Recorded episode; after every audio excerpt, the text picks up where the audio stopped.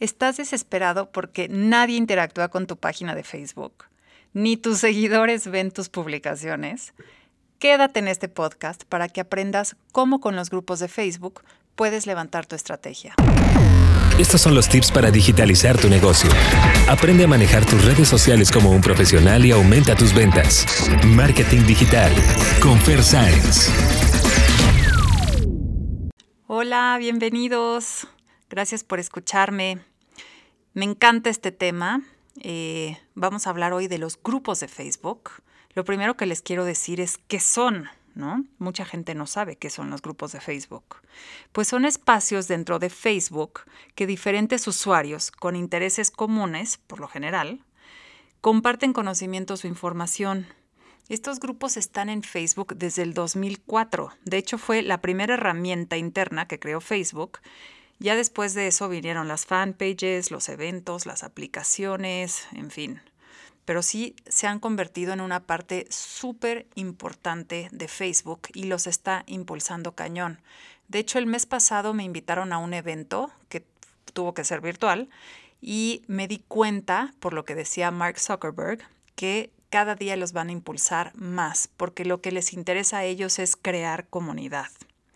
Entonces, bueno, cualquier persona puede crear un grupo sobre cualquier tema, causa o evento, y tan es así que yo tengo mi propio grupo.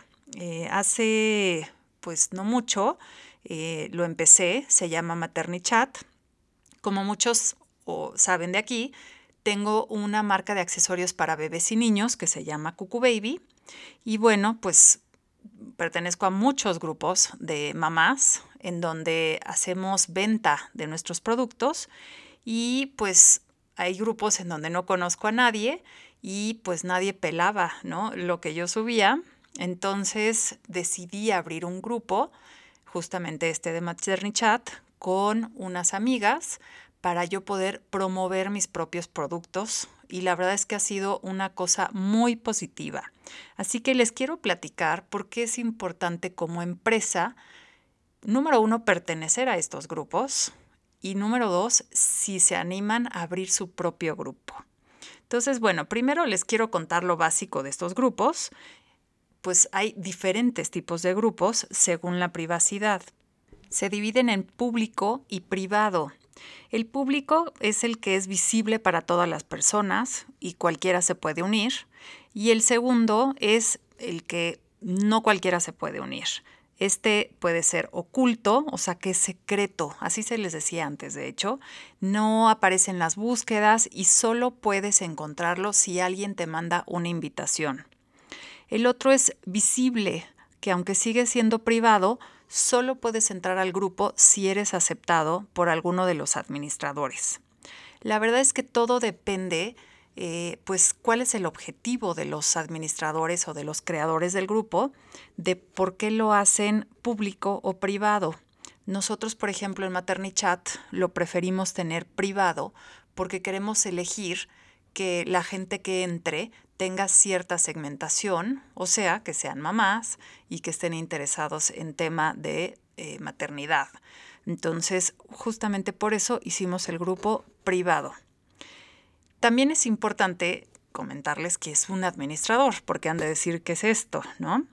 Y bueno, los administradores son las personas que crean el grupo o ejercen el control de quién entra, quién no entra, qué se puede decir, qué está prohibido. También hay un rol que se llama moderador, que este es nombrado por el administrador y comparte funciones. llega a ser tanta chamba tener un grupo que tienes que crear roles como moderador para que te ayuden a administrarlo. La verdad es que sí es una chamba pesada, pero sí vale la pena. Eh, ¿Qué más? Pues están todos los miembros del grupo que son aceptados y pues forman parte de esta comunidad. Entonces, la verdad es que, como les comento, sí es una chamba pues importante, pero tiene muchísimas ventajas abrir un grupo de Facebook para un negocio o para una marca.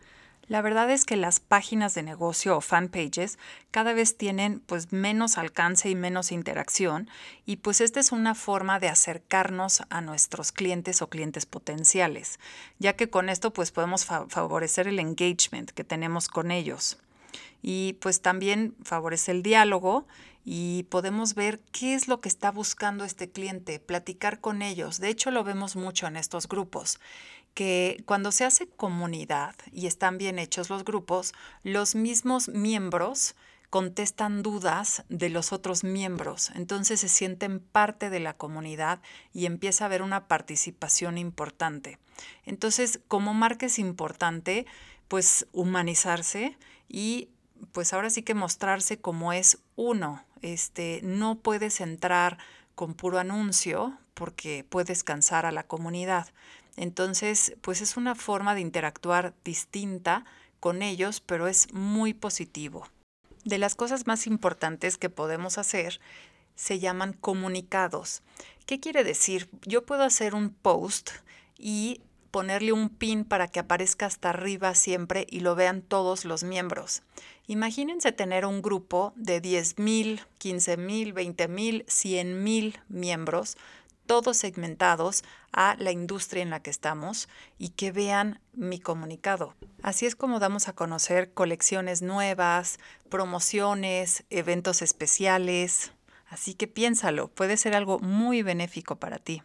También puedes hacer encuestas para ver qué quieren, qué les gusta, qué no les gusta, publicar ofertas de empleo, esto gratis, o sea, está buenísimo. Y al final, pues generar confianza con esta audiencia que tenemos ahí. Entonces, es muy bueno. Lo que pasa es que sí es importante, eh, pues generar confianza a través de humanizar la marca, como platicaba.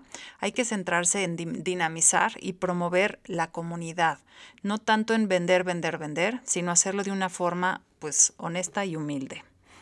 Así que ellos van a sentirse más en confianza, van a querer entrar más al grupo y pues va a ser un grupo con mucha interacción. Pero ya yéndome al grano de por qué es tan bueno abrir tu propio grupo, es porque también hay mucha competencia de contenido dentro de estos grupos.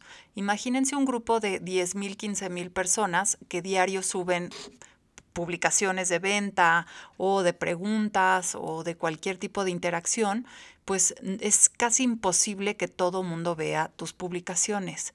Y esto es diferente cuando tú eres el creador y administrador del grupo.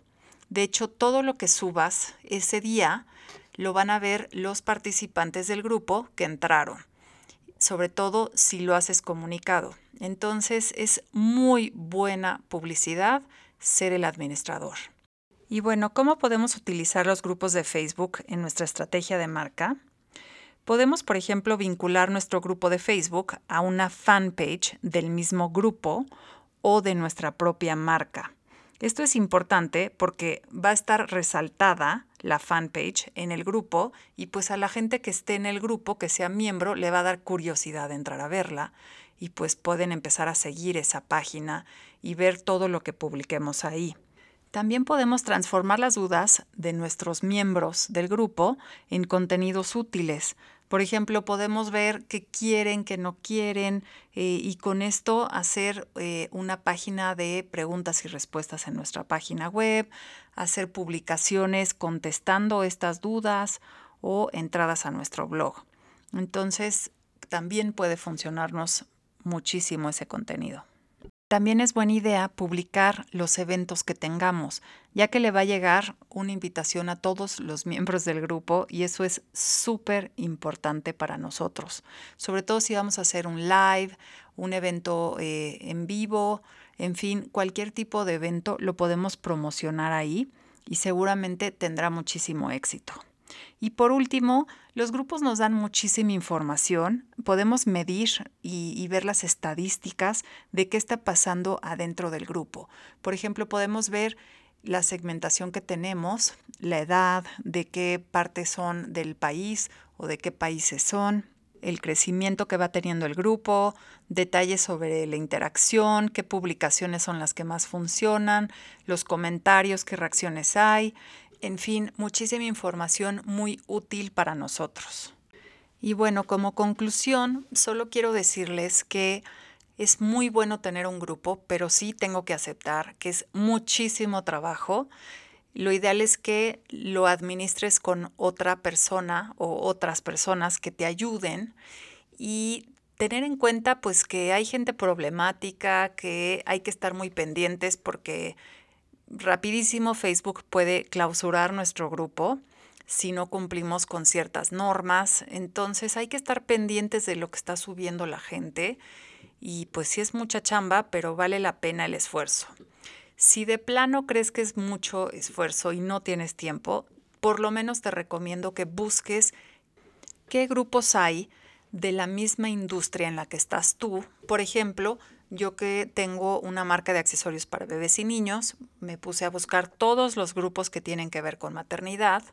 Hay grupos especiales para hombres, hay grupos de venta, hay grupos religiosos, hay grupos de todo tipo.